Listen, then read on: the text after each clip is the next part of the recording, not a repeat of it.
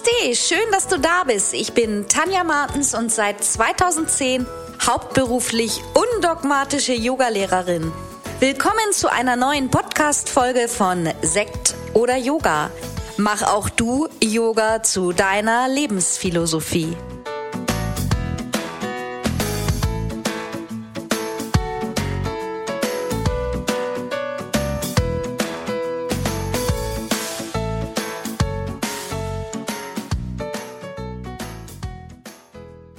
Namaste und herzlich willkommen zu einer neuen Podcast-Folge.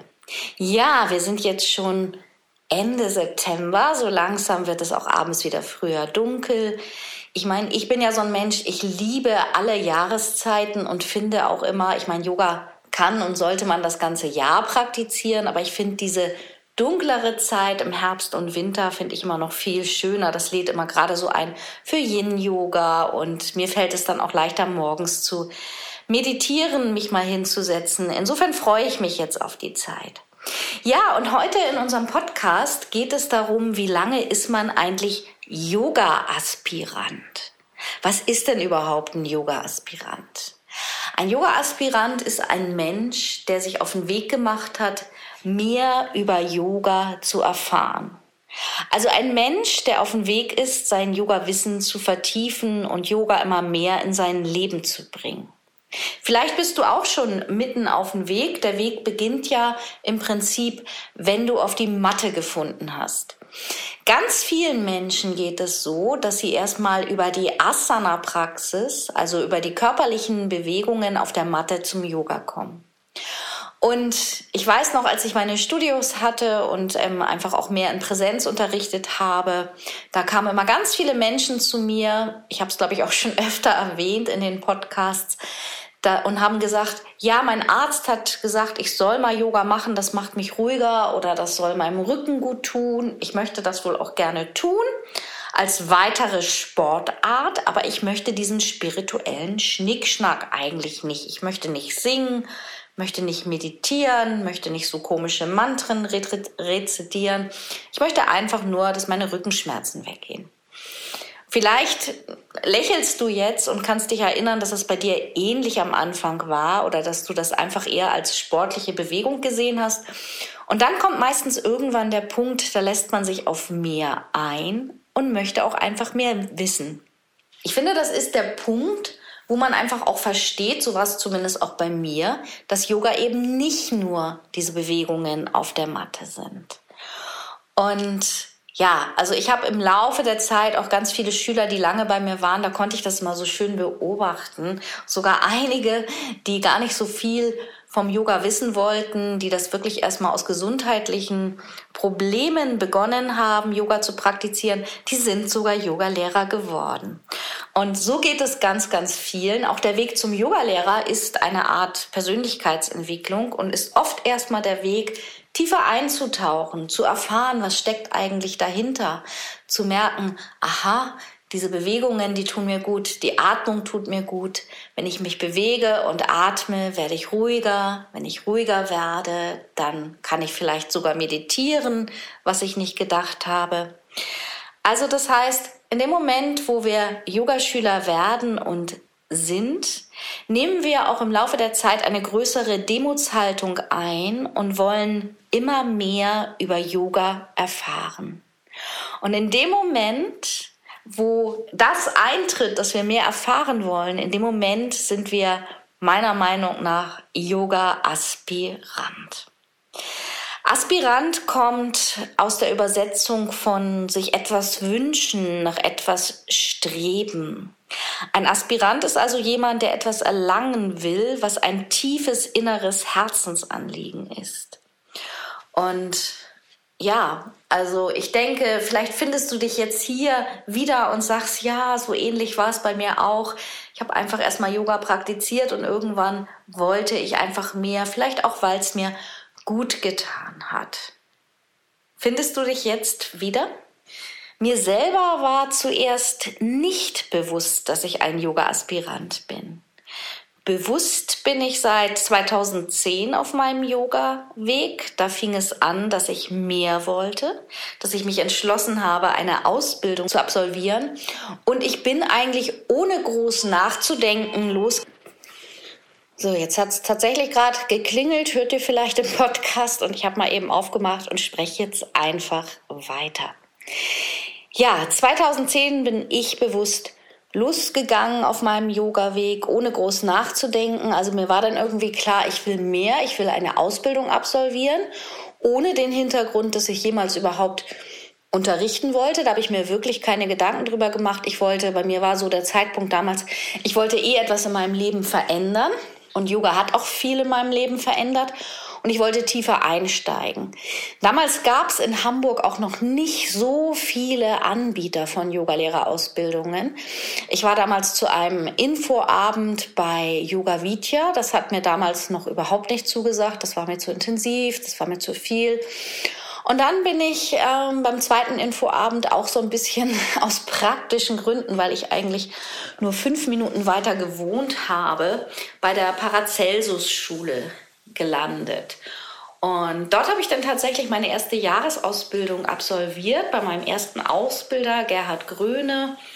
Und das war eine tolle, intensive Zeit. Das war eine Jahresausbildung, einmal im Monat von Freitags bis Sonntags haben wir uns getroffen, sehr intensiv praktiziert, eine sehr kleine Gruppe, was damals aber auch sehr, sehr schön war.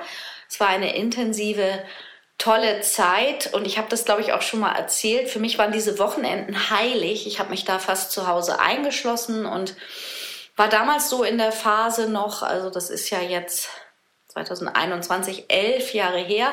Tatsächlich war ich damals in der Phase noch jemand, der sehr viel weggegangen ist. Und diese Wochenenden waren mir heilig, da habe ich mich nur dem Yoga gewidmet. Ich habe mich mit niemandem getroffen, wenn abends, wenn 18 Uhr Schluss war, dann bin ich nach Hause gegangen, nochmal spazieren gegangen habe an dem Wochenende auch keinen Alkohol getrunken, habe oft vor dem nächsten Morgen um neun ging es los, nochmal zu Hause praktiziert oder meditiert. Also das war für mich schon eine bewusste Zeit. Und auch wenn ich dann danach immer zwischendurch natürlich mein ganz normales Leben weitergelebt habe, mit Weggehen, Freunde treffen, ins Büro gehen, arbeiten, habe ich gemerkt, dass das damals schon ganz, ganz viel in mir verändert hat. Und Yoga ist so umfangreich, so intensiv und auch nicht immer leicht verständlich. In meiner ersten Ausbildung habe ich ganz viele Dinge aus der Philosophie gar nicht so richtig verstanden. Ich war auch in meiner ersten Ausbildung noch viel mehr auf die Asanas fixiert und habe erst Jahre später in vielen Dingen, die ich schon in der Ausbildung gelernt habe, Aha-Erlebnisse gehabt und habe sie auch heute noch. Das ist ja das Schöne, wenn man Yoga-Aspirant ist, dass es immer weitergeht. Das macht Yoga auch so spannend und gleichzeitig entspannend. Und wer mich kennt und vielleicht auch öfter schon den Podcast gehört hat oder mal in meiner Yogastunde war, der weiß, dass ich auch gerne mal den Vergleich ziehe, dass wir nicht in einer Höhle leben. Wir leben in diesem wunderschönen Leben, in diesem Hier und Jetzt. Das Leben ist facettenreich und bunt. Und ich finde, es ist die Kunst, Yoga gleichmäßig in einer Balance in dein Leben zu integrieren.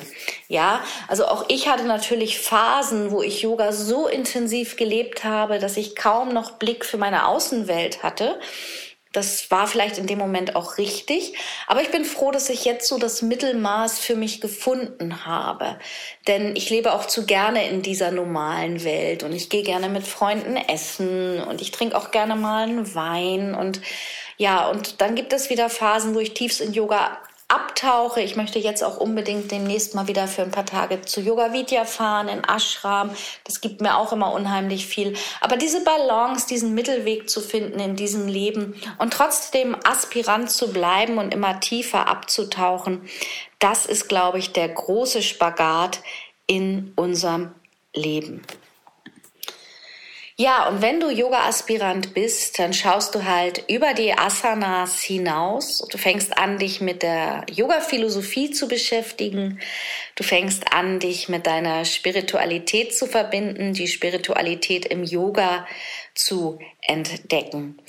Und ich bin da ja sehr offen. Ich gehöre auch keinem bewussten Yoga-Stil an. Ich finde, es gibt so viele tolle Yoga-Richtungen, aber der Ursprung ist halt immer noch Hatha Yoga. Alles ist vom Hatha Yoga abgeleitet, ob die Asanas nun schnell, langsam, mit vielen Variationen, kraftvoll oder weniger kraftvoll ausgeführt werden. Alles führt zum Hatha Yoga zurück und auch die Philosophie, egal in welcher Richtung du unterwegs bist, trifft sich doch wieder, wenn du dann zum Beispiel auch anfängst, die Schriften zu lesen. Und auch das finde ich, das muss jeder für sich selber entscheiden, wenn dir das Kraft gibt, einen bestimmten Stil, einer bestimmten Richtung anzugehören, viel davon anzunehmen, dann ist alles gut. Ich habe für mich meinen Weg gefunden, denke ich. Ich bin ein ondogmatischer Mensch und wie gesagt, ich finde einfach so viele Sachen im Yoga toll. Ich liebe auch mal Kundalini Yoga nach Yogi Bhajan. Ich kann gut auch mal bei Yoga Vidya im Ashram mittlerweile abtauchen und das für eine Woche annehmen, aber das würde nicht dauerhaft in mein Leben gehören.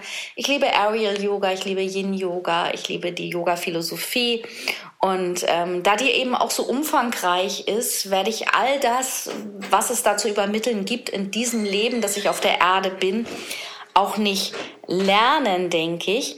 Und die Frage ist ja immer, wir sprechen im Yoga ja auch ganz viel über Samadhi. Ist es denn für einen Yoga-Aspirant wichtig, Samadhi zu erreichen, also zur Erleuchtung zu kommen? Was ist die Erleuchtung? Ich finde, in diesem Leben, in dieser Welt ist für mich die Erleuchtung, wenn ich es schaffe, in diesem Leben ganz viel Glück und Zufriedenheit in mein Leben, in meinen Alltag zu bringen, das ist für mich meine persönliche Erleuchtung.